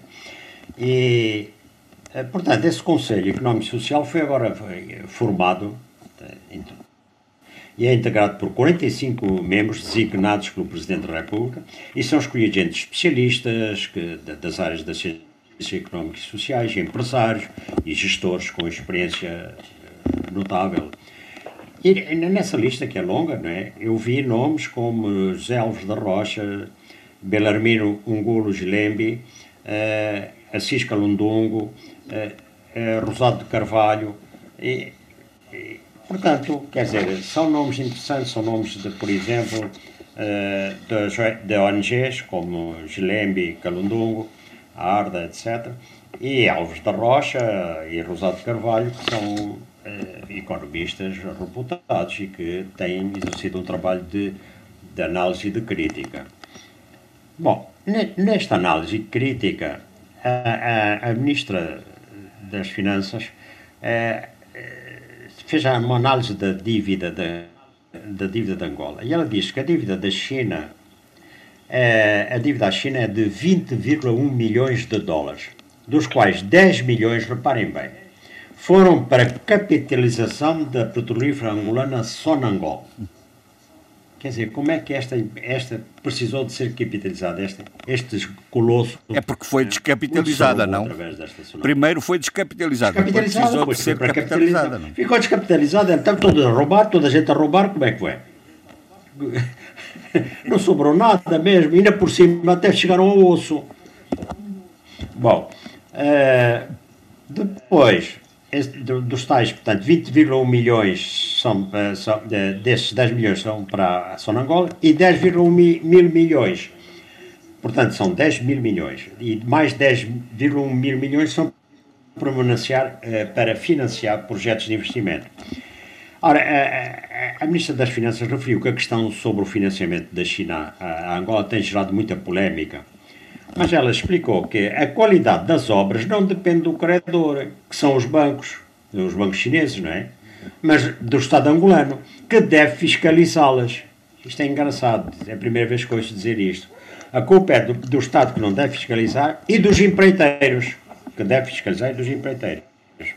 E, e que empreiteiros são? E ela diz, a fatura é paga na China e o dinheiro não circula na economia angolana. A entidade financiadora, que é um banco, olha para as faturas e não para as paredes. Uh, e ela explicou também que a dívida com aqueles gigante asiático é comercial e é paga em prazo até 8 anos, ao contrário do que sucede com a FMI, que permite negociação de taxa de juro e prazo de reembolso. É primeira, eu acho que é a primeira vez que há uma explicação uh, relativamente clara sobre a dívida angolana. Hum. Uh, e sobre a quitação da dívida pública, que é já estimada em cerca de ah, 90% do, do PIB, e acho que neste momento já ultrapassou já os 100%. É, o, o diretor da dívida pública diz que Angola precisa de pelo menos 29 anos para, eh, eh, para pagar isto no caso que o país ficasse sem, sem contrair mais qualquer dívida. Mas não é, não é possível, vamos continuar a nos endividar, diz ele, só que de uma forma mais produtiva e responsável, porque, e com taxas de juros mais baixas e prazos mais longos. É. Bom, e nesta, nesta, uh, neste carrossel económico e não económico e etc., e outras coisas por baixo da mesa, por aí fora, uh, o governo excluiu o de Brest Oil and Gas uh, Angola do contrato de partilha da produção do Bloco 16. Porquê? Por incumprimento das obrigações contratuais e financeiras.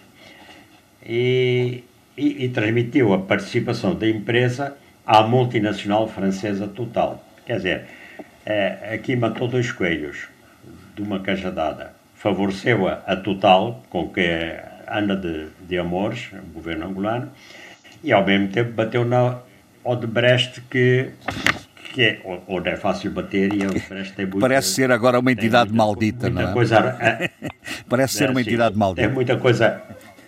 Sim, não, e tem muita coisa a devolver a Angola. Uh, também roubou demais. Agora, o, eu, a propósito chineses e não chineses, o final é, é há uma coisa interessante. É, o, portanto, foi visitado por, por, o Ministro da Indústria e Comércio. Uh, o Ministro da Indústria e Comércio visitou a Cesaria de Angola e o polo industrial Sino-Orde, na província do Bengo. Bom, a siderurgia Aceria de Angola, ADA, é um investimento de 300 milhões de dólares, produz varões de aço, abastece o mercado nacional e alguns países da África. Tem 460 trabalhadores, dos quais 90% são angolanos. A siderurgia produz 250 mil toneladas de, de valor eh, de varões de, de aço, como disse. E, e, e, os responsáveis disseram que a, a, principal dificuldade que enfrenta é a escassez de sucatas, que é a principal matéria-prima, porque não há circulação entre as várias províncias para ir buscar aquela sucata, porque foi ficando ao, ao longo dos anos. Agora, 85 milhões de dólares foram investidos diretamente em três unidades fabris em funcionamento nesse polo industrial criado pelos chineses, na, na, na Barra do Dande. É, e então, é um, é um investimento privado de dois empresários chineses com capitais próprios, sem recurso a linhas de financiamento, num total de 180 milhões de dólares. E esse projeto já criou 980 postos de emprego, não é? é para angolanos. Agora, é, prevê a instalação de 15 unidades fabris, já tem uma de, de cerâmica, de papelão, etc. Bom. Tudo integrado. Agora, eu, em face a esta notícia, eu pergunto: porquê é que as iniciativas de investimento na economia partem de estrangeiros e não de angolanos? E, e, sabendo nós que há numerosos angolanos que são donos de enormes fortunas eh, conseguidas à custa do, do, eh, do defraudamento do Estado. E agora, para terminar, eu queria também, e nesta senda. Temos que ser rápidos. Queria lembrar que há 15 grupos estrangeiros que dominam o comércio em Angola, a grande distribuição. Uh, portanto, uh, o Ministério da Indústria e Comércio revela que uh, Atlas Group, Angolicer, Nobel Group, etc, etc. portanto, são 15 empresas que dominam o, o, comércio da distribuição, havendo apenas só duas angolanas, a Quero e, e o Candando. Eu pergunto como é que, porque é que empresas libanesas, guineenses, não sei se com outra, ou sul-africanas dominam, dominam a distribuição, tá? Sim, sim, sim. Sim. Pronto, são, são interrogações que ficam no ar, mas que uh, a própria interrogação induz uma resposta. Mas uh, uh, induz uma resposta. eu, eu, há bocado, quando, quando o Adolfo estava a falar sobre, sobre a questão da dívida, da dívida à China, eu ouvi um suspiro enorme do, do, do, do Abílio. Eh, o Abílio suspira em momentos de, de, desta natureza, ele reage muito. O Abílio, o, o Abílio é, é, muito anti-chinês. Eu não sou nem anti-chinês, nem próprio. Bom, mas, é, é, mas, isso é, é, é, de, é de formação. É, Bom, o vermelho. Vamos, vamos, lá ver. Vamos lá ver. Mesmo que o vermelho. Mesmo, mesmo que o capitalismo seja vermelho. Sim. É, a Sheila já, Não, não já sou- não regressou. sou nada- Só um momento. A Sheila já Nada regressou. anti-chinês. Já regressou. Já Eu vamos já lá. Antes pelo Já vamos lá. Não caia outra vez, oh Sheila. Olha, não caí, eu não sei o que é que aconteceu. Eu bem. estou sentadíssima. Nada, tô, eh, caiu a linha, caiu o circuito. Caiu a linha. Caiu a comunicação. Eh, Bom, mas vamos, no- vamos eh, rapidamente ao, ao, ao Abílio, porque hum, o elemento central desta nossa conversa é seguramente esta remodelação que houve eh, no governo de São Tomé e Príncipe. E Eu, aliás, inicialmente pus, pus a seguinte dúvida, ou eh, enunciei a seguinte dúvida. Eh, está posto um, um- ponto final na, na crise institucional em, em São Tomé? Ah, respirando fundo. Mas não desmaie.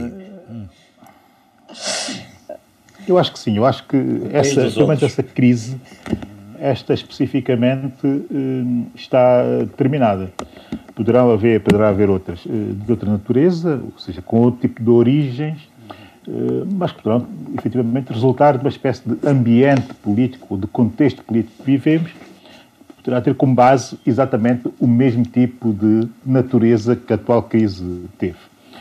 Eh, antes de ir lá, ou antes de ir a, a, a questão colocada por José Gonçalves muito especificamente, quero deixar aqui eh, quatro notas eh, simples e rápidas.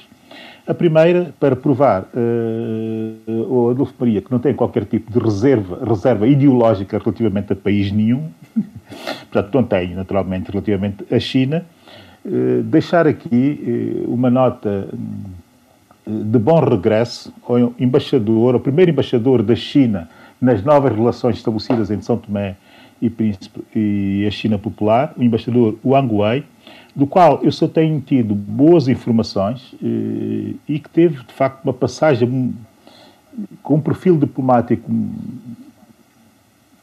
diria eu, muito positivo e até construtivo na reconstrução dessa relação eh, diplomática entre São Tomé e Príncipe e a China eh, Popular. Portanto, o agradecimento feito e desejo de bom regresso ao seu país e que tudo lhe corra eh, bem, Essa é a primeira nota. mantenha esse perfil eh, profissional.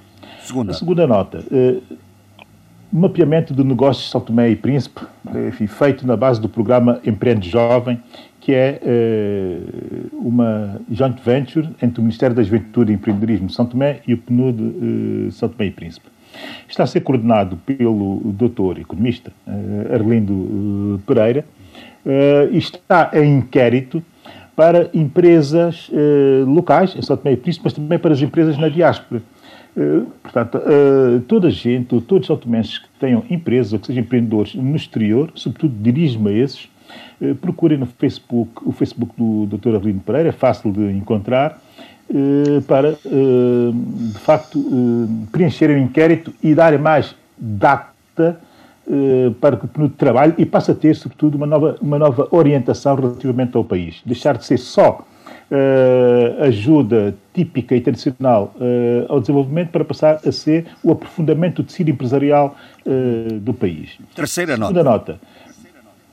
Vamos Plano terceira. Nacional, terceira, está bem. Plano Nacional de Ordenamento de Território, o PNOT, está para consulta pública. Entretanto, eh, aconselho aos santomenses que têm alguma curiosidade em perceber eh, a evolução eh, do país a irem ao site eh, do Plano Nacional de Ordenamento do Território, pnot.gov.st, e que eh, vejam eh, o resultado uh, da nova ação do ordenamento de território eh, feito eh, por empresas consultoras estrangeiras que já vinham de, uma, de, uma, de, um, de um programa entre o governo de São Tomé e eh, o BAD, e o resultado, o sim resultado, já está para acesso a qualquer Então as cidadão. pessoas que lá vão. Eu Quarta chamo nota. especial, chamo especial nota para o plano programa e para o plano relatório, porque reduz, só vou deixar esses dois dados, reduz, antecipando o, algumas das conclusões, reduz a área do, do, do- do- arquipélago para 991 metros quadrados e não os 1001 tradicionais. O arquipélago encolheu, uma nova, Encolheu? Uma nova dimensão. Encolheu, quer dizer, o mar está a tomar o, o Está a tomar a tem que terra, não é? o tipo de abordagem. Exato. Uh, e depois, uh, também, uh, antecipação de podermos estar perante, e, e isto já temos visto aqui, um crescimento exponencial da população que em 2040 poderá chegar a mais de 300 mil Muito habitantes naquela, naquele espaço que é São Tomé e Príncipe. Quarta. Uh, quarto e termino, também está para, uh, para discussão, para debate público, para consulta pública, o projeto da nova lei eleitoral para a Assembleia Nacional. Está no site do Fórum da Diáspora de São Tomé e Príncipe, portanto, diasporastp.org, para análise e visibilidade de todos e para opinião um, pública uh, fazer cidadania. E, finalmente, isto, a crise. a crise. a crise eu, antes de ir à crise, vou contextualizar Bom, meu caro a amigo, minha, é, antes da, da... Sou rápido, sou rápido. Sou rápido, sou rápido. Sou não rápido que é para dar tempo a Sheila. Você é daqueles que para ir da, da, daqui ao Algarve ainda vai ao Porto, não é? Não, vou mais longe, vou à China. Vais dizer o quê? Dizer o quê? Dizer que eh, quando o, o, o, o Dr. Jorge Bom Jesus eh, candidatou-se às eleições eh, no seu partido, as eleições para a liderança do seu partido, do MLSTP, e as ganhou, isso no dia 24 ou 23 de junho, no debate africano de 2018, 23 de junho, 24 de junho de 2018, voltei a ouvir-me, eu disse aqui que abria-se um momento de grande esperança e de expectativa para o país porque todas as informações que eu tinha relativamente ao, ao Dr. Jesus era que era uma pessoa equilibrada, ponderada e capaz de fazer eh, pontos. E, sobretudo, que tinha inteligência eh, suficiente para eh, eh aprofundar a bipolarização eh, pessoal que nós temos vivido e transformá-la naquilo que eu defendo, que é uma bipolarização ideológica e de soluções para o desenvolvimento do país. Isto foi o que eu disse em junho de 2018. Já em novembro de 2018, depois das eleições, depois da coligação ter ganho as eleições e ter formado o governo, a proposta do governo escolhido, escolhido ou obrigado a escolher pelo, pelo uh, Dr. Jorge Jesus, eu disse uh, três coisas a proposta daquele governo. Primeiro, que era um excelente governo, e disse que era um excelente governo uh, por. Oh, oh Abílio, nós não podemos fazer a história dos debates africanos. Com mais capacitação académica. Já lá vou, já lá vou, já lá vou, já lá vou e vou muito rapidamente. Aliás, por comentar, é que não temos tempo. vai ser muito rápido. E depois também disse que depois também disse que eh, os membros do governo eram pessoas experientes que tinham tido experiência governamental anterior e que, portanto, eh, estavam capacitados para fazer uma grande governação. E terceiro, disse também que, eh, tendo estado na oposição durante quatro anos, teria havido eh, suficiente maturidade de ideias e de soluções e que a governação seria fácil por isso. Dito isto, a propósito, agora sim já posso comentar eh, a crise depois de ter, depois de ter voltado eh, a referenciar a minha posição relativamente à liderança do, do, do MLCP e também a liderança da governação. A verdade é que, Jorge Gonçalves, há dois grandes vencedores nessa, nesta crise. Aliás, três. Primeiro, o Presidente da República, que ganha, ganhou protagonismo, ganhou capacidade de decisão e ganhou capacidade de liderar uh, uh, os destinos do país dentro daquilo que são as suas competências constitucionais.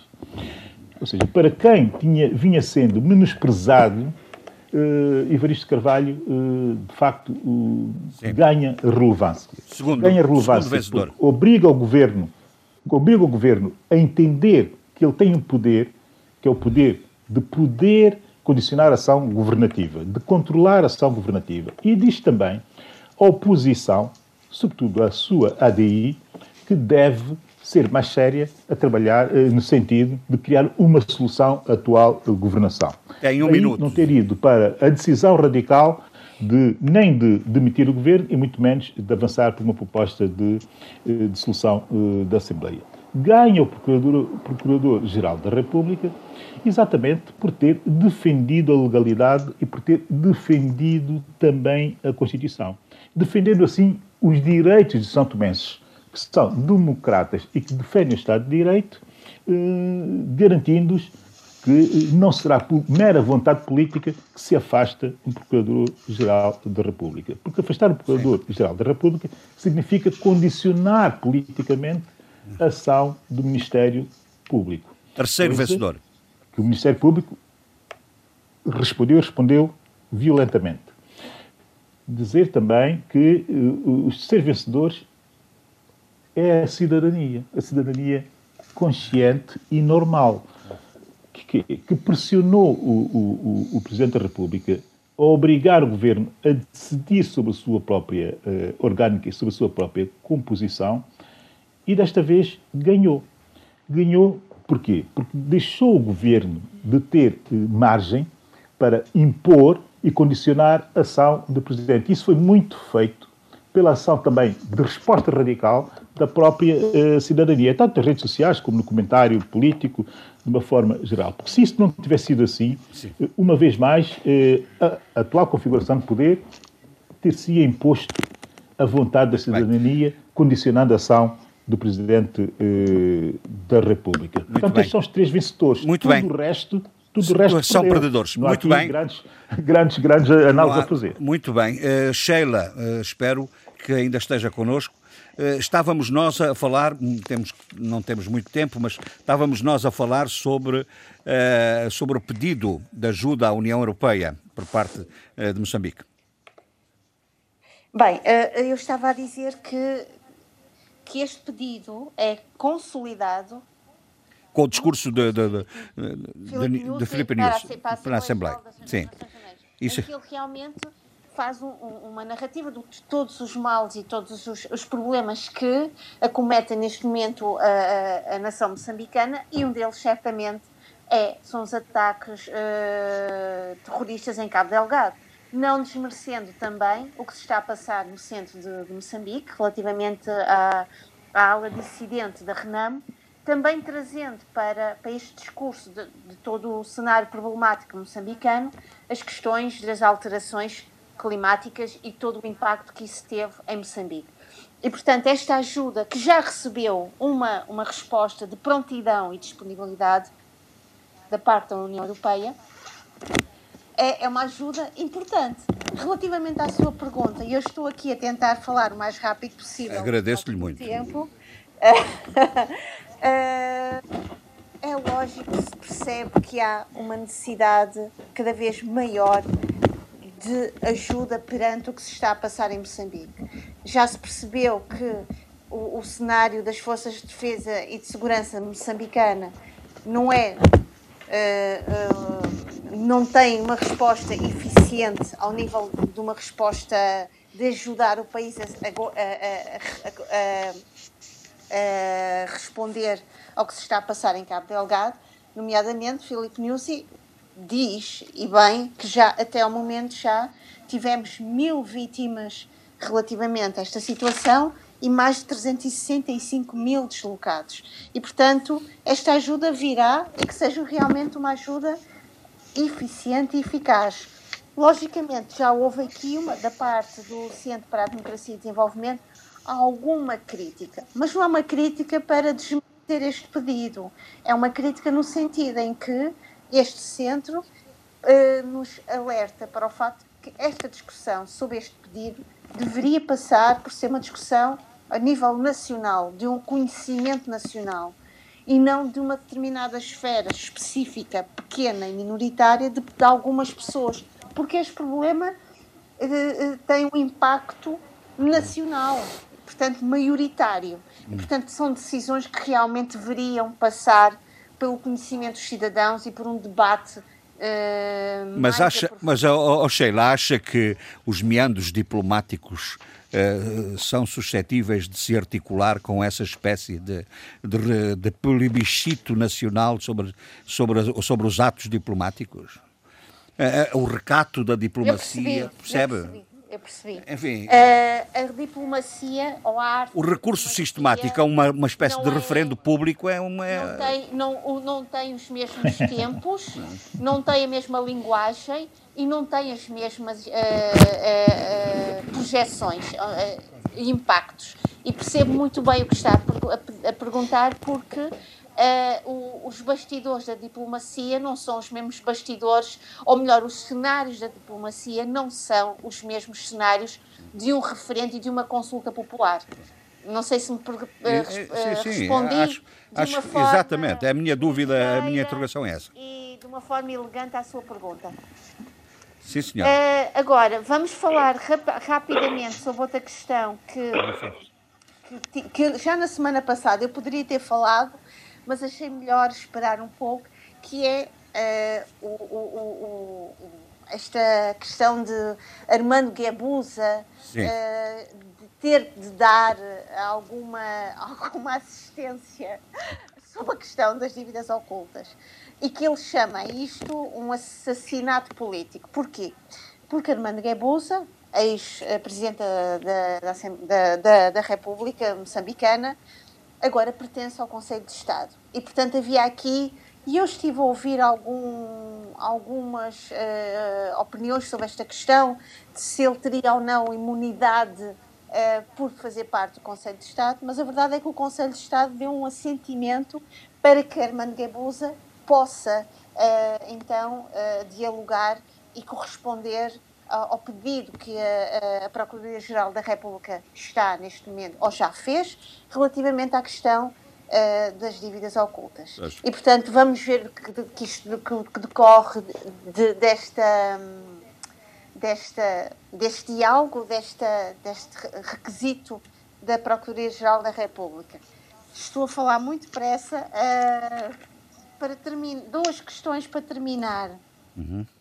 Curiosamente, uh, isto se calhar deveria, teria um debate mais interessante, que é, nesta mesma semana, Filipe Nussi lança um livro escrito pela sua própria uh, uh, mão, que tem o título Legado Organizando-nos em Defesa da Pátria, que é muito uma, uma reflexão sobre toda a sua, todo o seu percurso como Ministro da Defesa entre 2008 e 2014, a convite de Armando Guebuza, que ele agradece profusamente no dia de, do, do, lançamento do seu livro, que eu ouvi o discurso, e portanto é muito interessante todos estes, estes cenários paralelos que vão ocorrendo em Moçambique.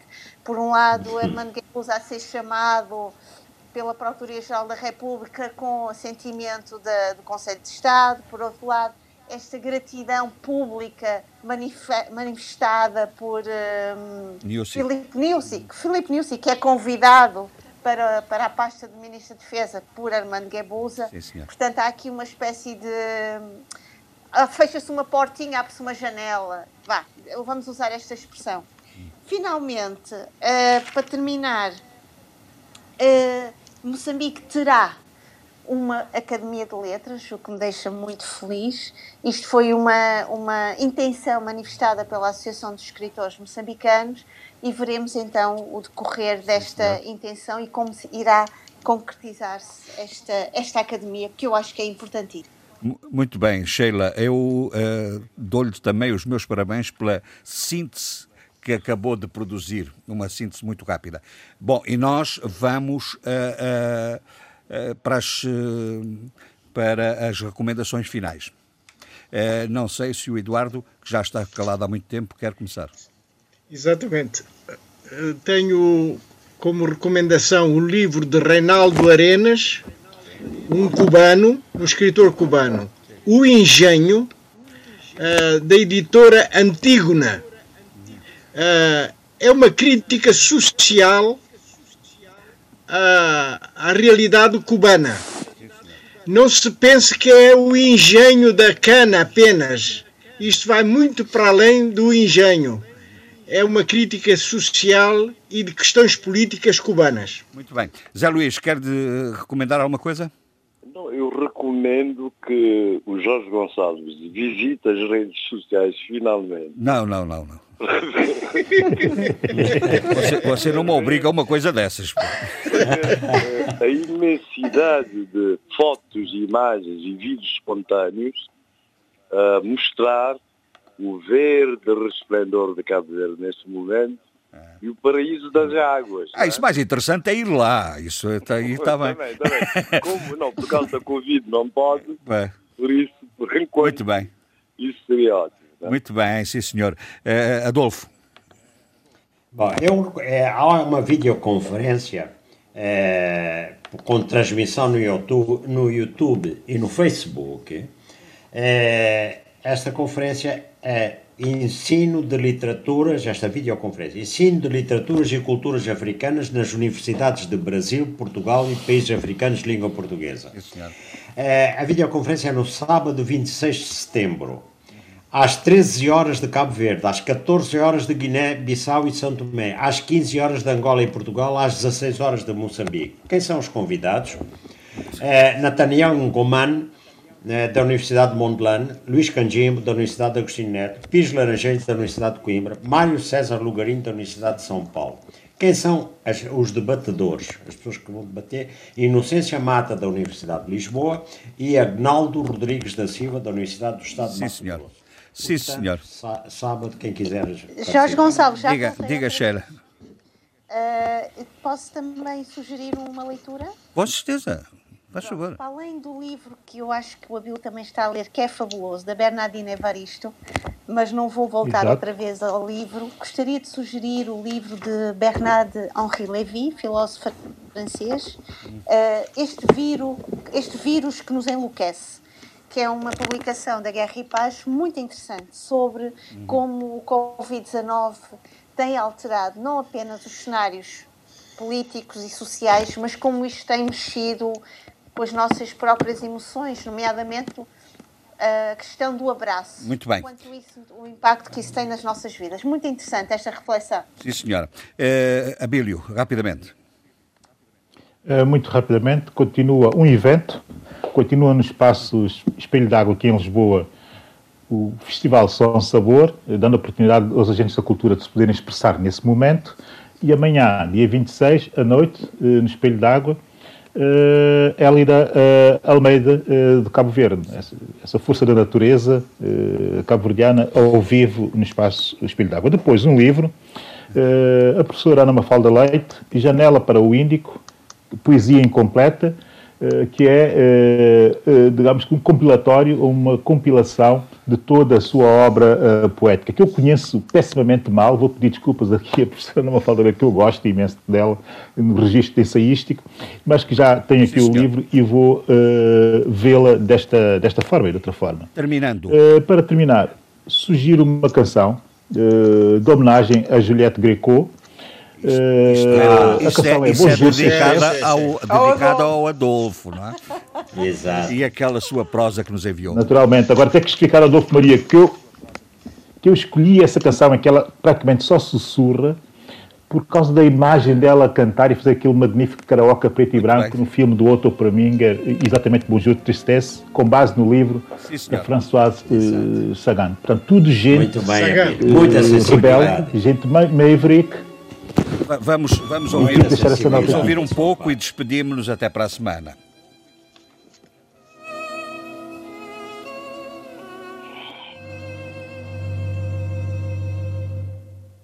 Depuis qu'on est ensemble, tu viens chaque matin me donner la première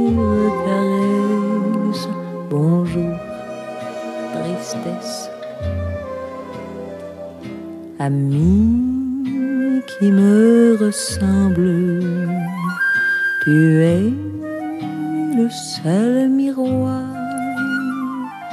où je peux contempler ma jeunesse. Bonjour, tristesse. Tu sais le secret de ma peine, car c'est toi. Debate africano. Cinco vozes. Cinco países. A análise dos principais assuntos da semana.